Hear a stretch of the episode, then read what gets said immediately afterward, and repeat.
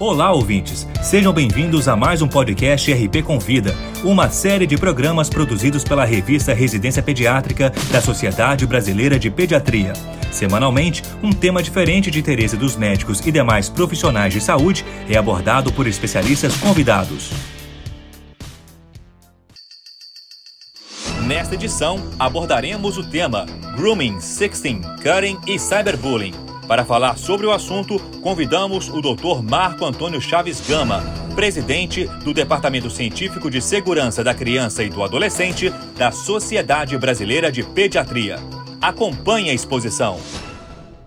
Vou falar de algumas alterações de comportamento e crimes virtuais. Cult é a palavra inglesa que significa corte.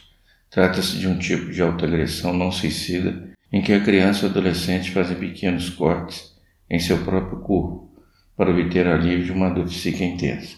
Porém, na prática isso não funciona. A dor psíquica continua. A faixa etária de maior incidência é de 12 a 17 anos, com prevalência no sexo feminino. A grande maioria dos casos tem comorbidade psíquica. No corpo, os locais mais frequentes de fazer os cortes são antebraço, coxa e abdômen. Esses cortes raramente são profundos, mas se acontecer pode evoluir para o suicídio. Infelizmente, o CUT tem aumentado entre os adolescentes.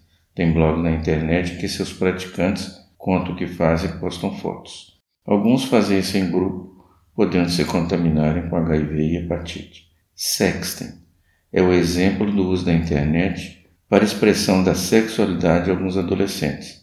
Hoje passou a incluir fotografias ou vídeos de alto conteúdo erótico e às vezes pornográfico que são enviadas por aplicativos, redes sociais, dispositivos móveis que produzem e compartilham imagens de nudez e sexo. Pode ser também mensagem de texto erótica com convites e insinuações sexuais.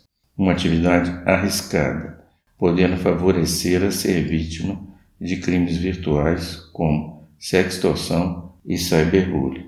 Grooming é o assédio sexual a menores da internet baseada em estratégia de cercamento e empatia. Os groomers são pessoas que fazem um assédio sexual às crianças e adolescentes com empatia, obtendo seus dados pessoais pela internet, como no Facebook, Instagram ou rede social, para estudar e planejar uma estratégia de aproximação adequada com o intuito de buscar benefícios sexuais. Em geral, fazem passar pessoa da idade próxima à vítima com utilização de perfil falso nas redes sociais. A vítima tem que ter um webcam em seu equipamento que estiver usando para conversar com o agressor.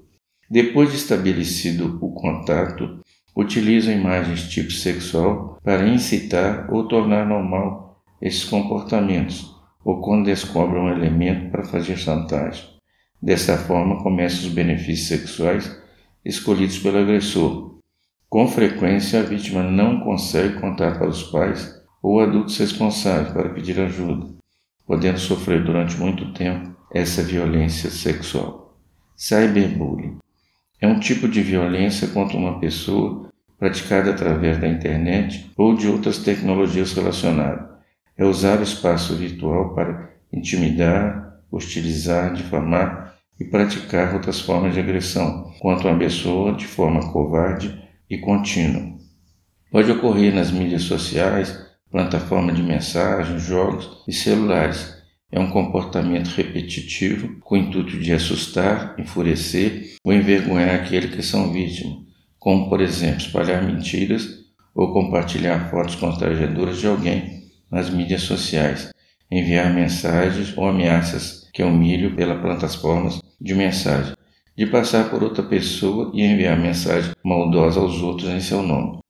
Os agressores geralmente usam perfis falsos, acreditam estarem totalmente protegidos quanto à sua identidade real ou simplesmente se manifestam pelo meio virtual para não enfrentar a vítima pessoalmente.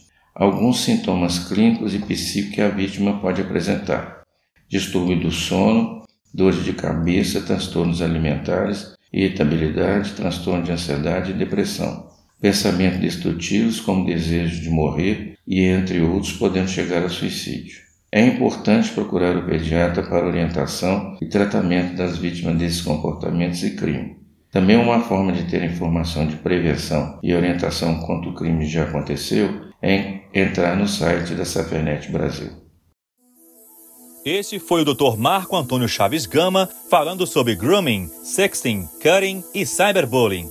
Para ouvir todos os podcasts, acesse a página da revista Residência Pediátrica na internet. O endereço é residenciapediatrica.com.br barra mídia barra podcast. Residência Pediátrica, a revista do pediatra.